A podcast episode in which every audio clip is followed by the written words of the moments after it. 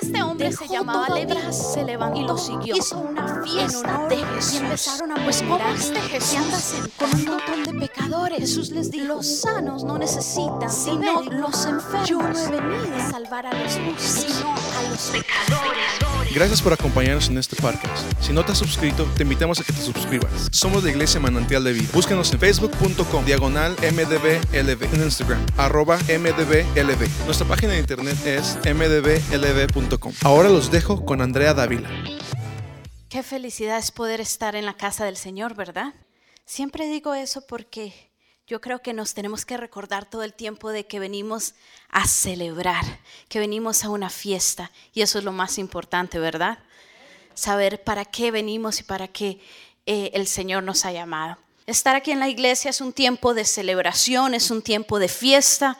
¿Y a cuántos les gustan las fiestas acá? A todos nos gustan las fiestas, especialmente a la pastora.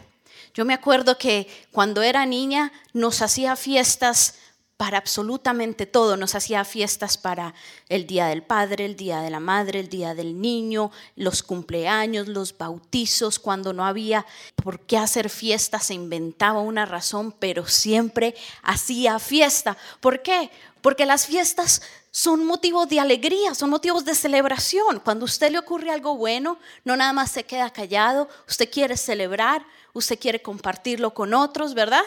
Pues hablando de fiestas, hoy les vengo a hablar acerca de la historia de un personaje de la Biblia que también hizo una gran fiesta. Jesús andaba por ahí, había hecho varios milagros, luego pasó por el banco y no, no pasó por el banco porque iba a hacer una transacción bancaria, sencillamente pasó por ahí. Cuando pasó, le llamó la atención un hombre y se detuvo y le dijo, ¿sabes qué? Sígueme. Este hombre se llamaba Leví. Leví era un recaudador de impuestos. Y luego llega Jesús y le dice, sígueme. Inmediatamente Jesús le dijo, dice la palabra de Dios, que se levantó, que dejó todo atrás y que le siguió.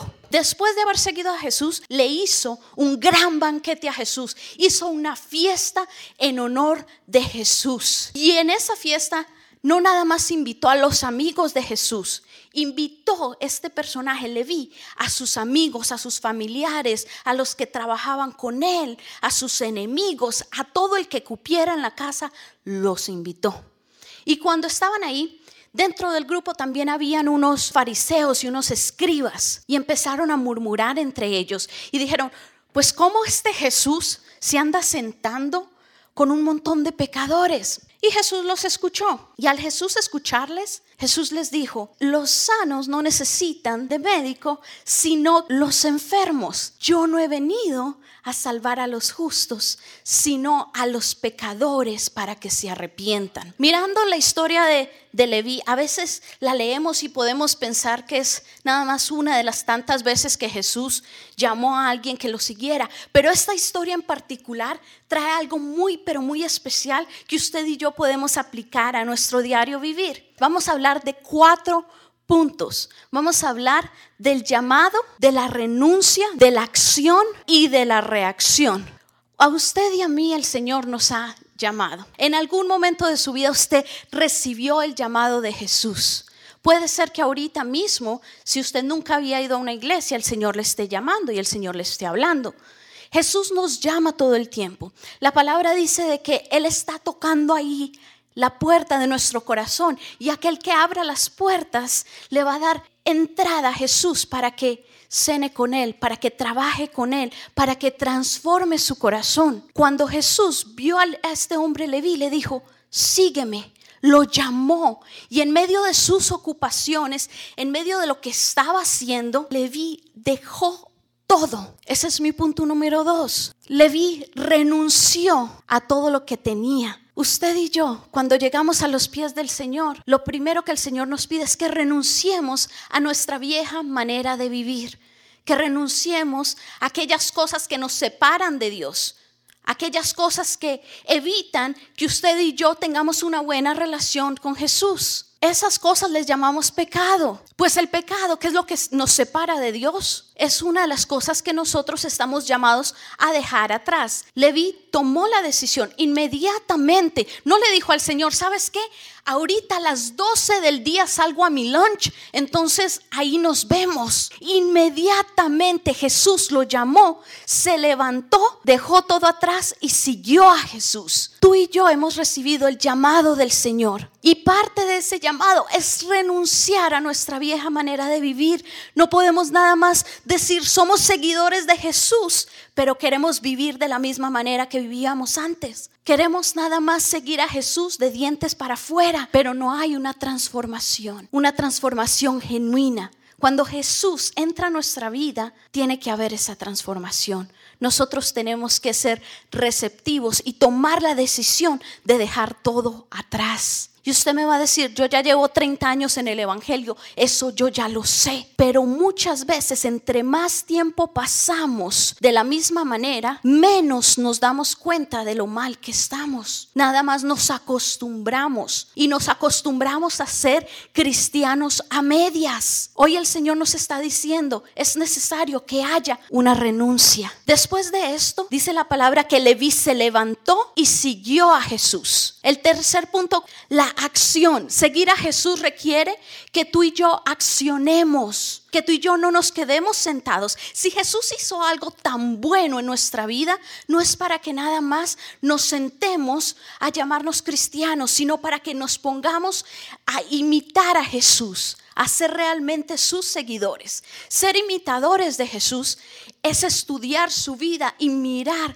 cómo nosotros podemos caminar de la misma manera. ¿Qué fue una de las cosas que Jesús hacía? Hoy les voy a decir tres cosas. Número uno, Jesús se mantenía en oración, tenía una relación directa con el Padre. Como imitadores de Cristo, nosotros queremos que la oración sea parte de nuestro diario vivir. Jesús oraba y ayunaba. Jesús quiere que nosotros lo imitemos, que nosotros hagamos lo mismo. Luego viene la parte del trabajo, el ministerio de Jesús. Jesús no nada más tenía su relación con el Padre, no nada más le enseñaba de vez en cuando a sus discípulos. Jesús estaba comprometido a cumplir el propósito por el cual el Padre lo envió hasta el final. Jesús caminaba de lugar en lugar predicando, mostrando que que era real la promesa del Señor, que la promesa de Dios estaba con ellos. Jesús no nada más se quedaba sentado. Y sí, la vida cristiana es una vida muy buena. ¿Por qué? Porque vivimos en comunidad. ¿Acaso a usted no le gusta esto? ¿No le gusta que tenemos una familia, que nos reímos, que la pasamos bien? Pero también parte de eso es imitar a Jesús en el trabajo, ponernos en la brecha. Jesús nos llamó a ir y a ser discípulos a las naciones. Como quien dice, es nuestro trabajo, ya que conocimos y recibimos a Jesús, levantarnos y accionar, trabajar para el reino de los cielos. Leví después de haber tenido este encuentro tan especial con Jesús, después de haber sido transformado por Jesús, lo primero que hizo fue hacer una fiesta. Le hizo una fiesta, un gran banquete en honor de Jesús. Invitó a Jesús a su casa, pero no nada más a Jesús. Ahí estaban sus amigos, ahí estaban sus familiares, la gente con la que trabajaba. Habían muchas personas ahí. Él no le iba a llamar a los mismos que conocían a Jesús para presentarles a Jesús. Por el contrario, Él llamó a los que no conocían a Jesús para que vinieran y conocieran a aquel hombre que le transformó la vida. Y cuando estaba Jesús ahí, Jesús causó esa intriga entre los religiosos de aquel entonces. Y me voy a detener ahí por un momento. La cuarta cosa que dijimos es la reacción. Cuando usted es llamado, recibe el llamado del Señor. Cuando usted renuncia a su vieja manera de vivir. Cuando usted se levanta, usted la reacción, el resultado es de que usted celebre donde quiera que vaya lo que Jesús ha hecho en su corazón. Todo el punto de lo que Jesús hace en nosotros es de que no nos quedemos callados guardándonos esa verdad, sino que por el contrario vayamos y la compartamos allá afuera. A veces queremos ser cristianos y vivir entre cristianos y decimos, no, pues es que somos muy santos y nos apartamos de los demás y nos aislamos Y lo que estamos haciendo es ocultando la luz de Jesús. El Señor no nos ha llamado nada más para que vivamos en una iglesia llena de cristianos. Jesús mismo le dijo, el médico lo necesitan los que están enfermos. La iglesia, la iglesia no es nada más para los santos. La iglesia es para pecadores. Usted y yo somos pecadores. ¿Sabía usted eso? Si es la primera vez que usted ha escuchado estas noticias, discúlpeme. Pero usted todavía sigue siendo pecador. Usted y yo seguimos pecando. La diferencia es que podemos venir conscientemente delante del Padre y decirle, Padre, perdóname, restaurame, mira lo que hay en mi corazón y renuévame. Esa es la diferencia. Pero nosotros muchas veces queremos hacer una barrera entre los que están allá afuera y nosotros. Y no debe de ser así. Por el contrario, debemos de ir a hacer luz en medio de las tinieblas. Les voy a hablar acerca de una historia. Llegó algún punto en el que, después de que Saulo, que era un perseguidor de cristianos, se convirtió, y cuando se convirtió, inmediatamente empezó a predicar el Evangelio. Y cuando empezó a predicar el Evangelio con otro de los discípulos, muchos de los gentiles, de los que no eran parte del pueblo escogido de Dios, se estaban convirtiendo en gran número. Algunos de los cristianos de ese grupo de fariseos religiosos de aquel entonces que ya habían creído en Jesús, pero que todavía vivían un poco arraigados a la ley de Moisés, estaban tratando de enseñar acerca de la circuncisión, de que para que ellos fueran parte de la familia de Dios, entonces debían cumplir con esos requisitos para poder entrar a ese grupo tan exclusivo, a ese club de los cristianos. Y después de que Pablo y Bernabé les hablaron y tuvieron ese encuentro, dijeron, bueno, vamos y consultémoslo con los discípulos y fueron con los discípulos. A eso le llaman el primer concilio de Jerusalén. Y cuando fueron, estaban hablando y se levantaban los fariseos que ya habían creído en Jesús y decían, no, pero sí se tienen que circuncidar para que entonces sean parte de nosotros, de nuestro grupo, para que sean parte de nuestra familia. Y después de esto, Pedro se acuerda que en algún momento, unos días atrás, recibe una visión de parte de Dios y en esta visión el Señor le muestra y le dice varias veces, no llames impuro a lo que yo ya he purificado, a lo que yo ya he limpiado. Después de ahí recibe una invitación a la casa de un hombre llamado Cornelio, encuentra una casa llena de gentiles y se acordó de la visión que había tenido y dijo, sí, para ellos también es la salvación. Y cuando empezó a hablarles y empezó a predicar, se empezaron a convertir y dice que también el Espíritu Santo cayó sobre ellos. Entonces Pedro les relata esto a los que estaban discutiendo acerca del asunto. Les dice, yo también vi en visión y, y yo también estuve presente cuando el Espíritu Santo se derramó sobre los gentiles. Y después de haber orado, llegan a una conclusión y se levanta Pedro y dice, tanto a nosotros como al Espíritu Santo se nos ha hecho bien no imponer toda esta ley sobre ellos, no ponerle más carga de la que pueden llevar, sino por el contrario, nada más se lo vamos a resumir en dos cosas. Número uno, eviten la comida que es consagrada para los ídolos. Y número dos, que se alejen de la impureza sexual. Y eso es todo. Porque ni nosotros mismos que crecimos bajo la ley de Moisés cumplimos toda la ley. Esa es la verdad. Ahora usted me va a decir, muy bonita la historia, pero ¿qué tiene que ver con el ahora? ¿Qué tiene que ver conmigo hoy?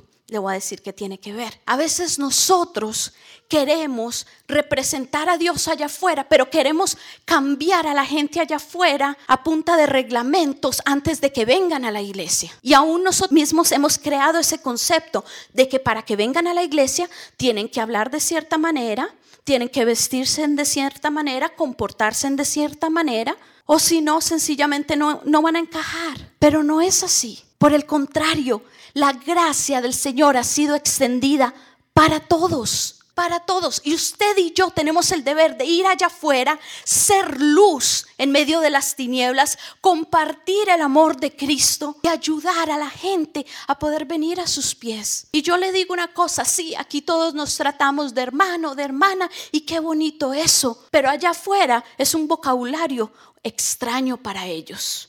Y allá afuera, cuando nosotros usamos ese vocabulario, confundimos también. Ahora, me va a decir usted, ya la hermana se está metiendo con cambiarnos hasta el vocabulario. No es eso. Está bien tratarnos como hermanos, hermanas, somos una familia en la fe, pero ellos no saben eso. Y a veces esas mismas barreras crean que no quieran venir y ser parte de la iglesia. Ahora yo le digo, porque usted me llame Andrea, porque yo lo llame Víctor, porque yo lo llame Juan, eso no tiene nada que ver con mi salvación. No voy a dejar de ser salva porque yo lo llame a usted por su nombre. Allá afuera necesitamos, necesitamos tratar a la gente con amor. Necesitamos dejar de poner tantas dificultades sobre la, para que la gente venga a Jesús. Usted y yo estamos llamados sencillamente para ser luz para hacer una fiesta. Esa fiesta que hizo Leví no era nada más para los cristianos, por el contrario, intencionalmente invitó a los que no conocían a Jesús. ¿Qué estamos haciendo usted y yo para que los que están afuera conozcan a Jesús? A veces nosotros mismos somos los que creamos esa mala fama. ¿Y sabía usted que nosotros tenemos mala fama? Allá afuera muchas veces nos conocen por nuestras acciones y nuestras acciones no tienen nada que ver con lo que predicamos. A veces allá afuera es donde ven quién realmente somos, pero acá cuando venimos a la iglesia todos nos vemos muy bonitos. Para que nosotros podamos, podamos predicar el evangelio, podamos causar esa, esa transformación allá afuera a través de Cristo, necesitamos para empezar ser reales, tal cual somos, presentarnos delante de Dios. Porque yo le digo una cosa, acá todos estamos tratando.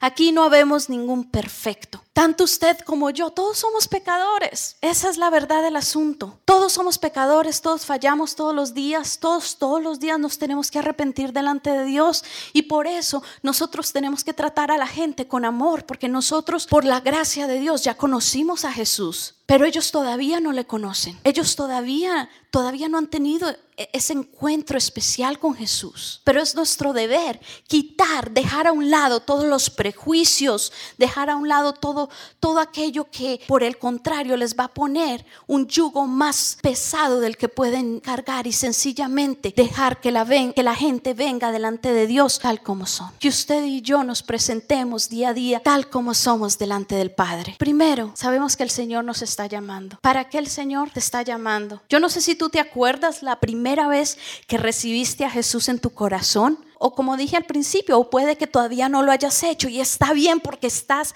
en el lugar correcto. Para los que nos acordamos, eso debería ser una fiesta diaria, una celebración diaria. ¿Ha dejado el Señor de hacer algo en usted? ¿Ha dejado el Señor de perdonarle? ¿Ha dejado el Señor de restaurarle? No, todos los días nos tenemos que acordar de lo que el Señor ha hecho en nosotros y celebrarlo. ¿Por qué? Porque lo que hay internamente se expresa externamente y cuando nosotros alegremente celebramos al recordar de dónde nos sacó el Señor, entonces allá afuera se dan cuenta. Allá afuera se dan cuenta que no es nuestra celebración es porque queremos presentarles a Jesús. Usted y yo tenemos que ser intencionales en nuestra manera de vivir. Pero las buenas noticias son estas. Absolutamente todos estamos en el proceso de aprender. Pero el Señor nos ha llamado y nos ha llamado es para que nos levantemos para que nos levantemos, para que le sigamos y que no seamos seguidores del Señor a medias, sino que seamos seguidores que realmente, que realmente tienen esa relación con el Padre. Seguidores que marcan una diferencia donde quiera que vayan. No nos podemos volver cristianos de iglesia nada más. Usted y yo tenemos que ser cristianos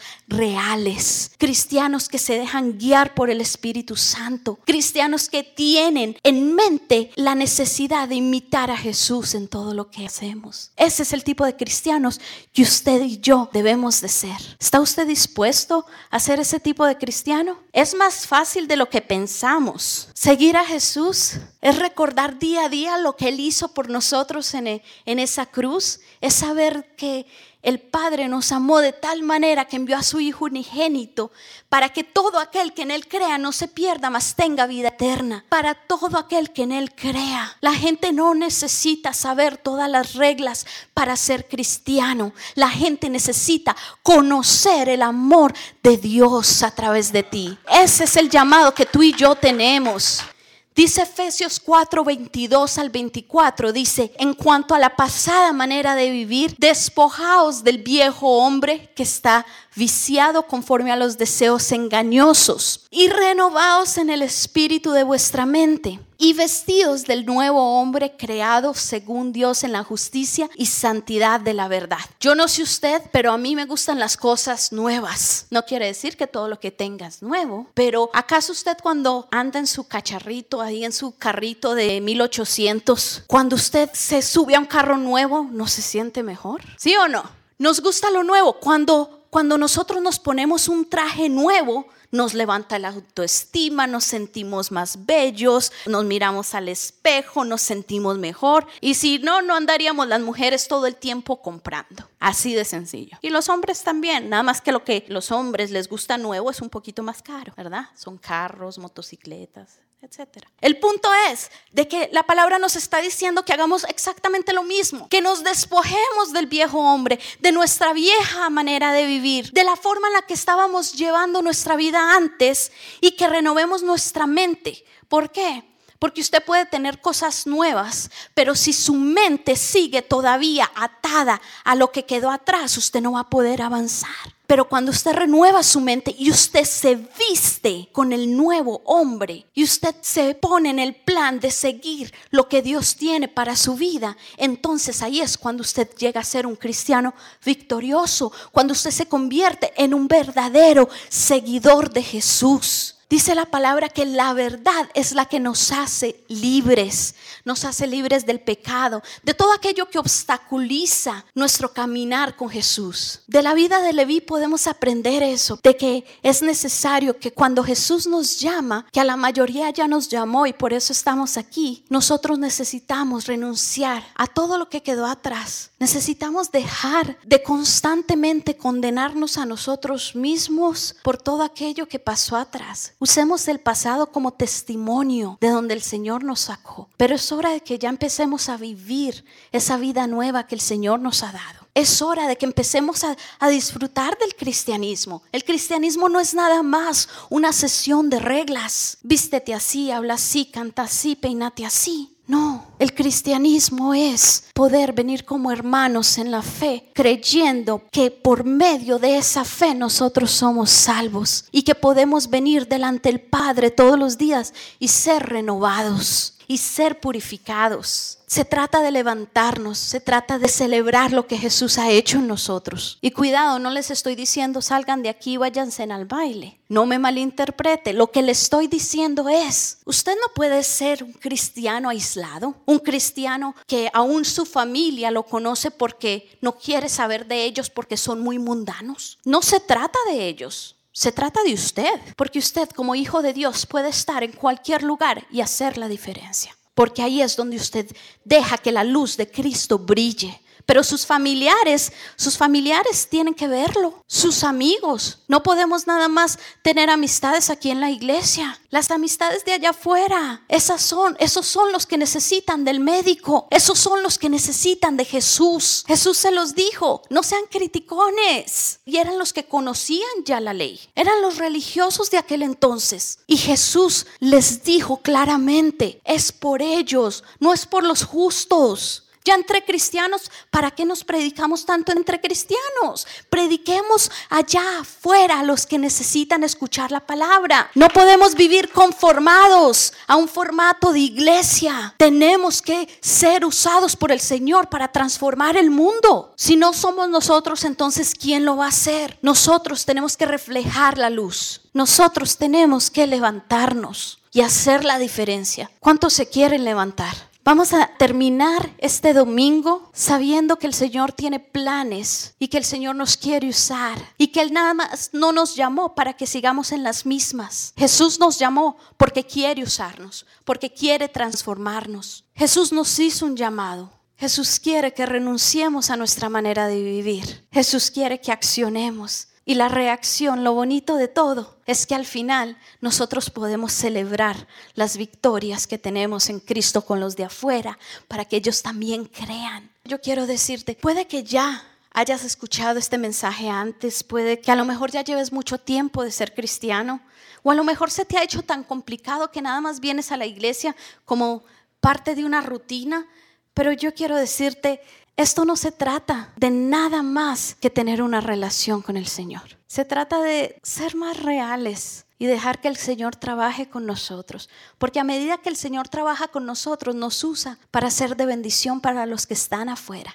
La iglesia no es nada más para los santos. Ni nosotros podemos creernos que todo el tiempo somos santos y que somos perfectos, porque no lo somos. Perfecto solo hay uno y ese es Jesucristo. Y por eso tenemos el llamado de imitarle, de seguirle. Es hora, iglesia, de que nos levantemos. Es hora de que impactemos allá afuera no de que nos alejemos del mundo, sino que intencionalmente caminemos pensando de que cada persona que conocemos allá afuera necesita de Jesús. Cada persona necesita ser salva. Si tú nunca has hecho esta oración, yo te invito para que sencillamente repitas después de mí, Señor Jesús, yo te abro las puertas de mi corazón. Yo te recibo como mi único y suficiente Salvador. Escribe mi nombre en el libro de la vida. Ayúdame a caminar bajo la voluntad del Padre. Si tú hiciste esta oración, dice la palabra que ya eres un hijo de Dios. Si tú crees en tu corazón que Jesús es el Señor y que Dios le levantó de los muertos, entonces eres salvo. Y esas son buenas noticias. Y si te puedes acordar de cuando tú hiciste esa oración por primera vez, entonces tenla presente todo el tiempo, porque eso es motivo de celebración, de que vayamos allá afuera y digamos, sí, el Señor me salvó. Hoy el Señor hizo la obra en mí. Que tengamos constantemente ese gozo, ese júbilo en el corazón por lo que el Señor ha hecho, por lo que el Señor está haciendo. Porque es de la única manera que entonces podemos llevar el Evangelio allá afuera, cuando nosotros lo vivimos primero, cuando somos realmente seguidores de Jesús, cuando podemos tranquilamente celebrar allá afuera y estar aún en medio de esos pecadores y saber que necesitan a Jesús y que nosotros se lo podemos presentar. Quiero invitarte para que si la palabra ha llegado a tu corazón, que no nada más la dejes ahí, que la pongas en práctica. Que esta semana sea una semana donde podamos vivir el Evangelio como debe de ser. Que podamos ser luz allá afuera. El encuentro que tuviste con Jesús no fue casualidad. El Señor quiere que celebres allá afuera lo que el Señor ha hecho en tu vida. Gracias por acompañarnos en este podcast. Si no te has suscrito, te invitamos a que te suscribas. Somos la Iglesia Manantial de Vida. Búscanos en facebook.com diagonal mdblb. También estamos en Instagram, arroba mdblb. Nuestra página de internet es mdblb.com.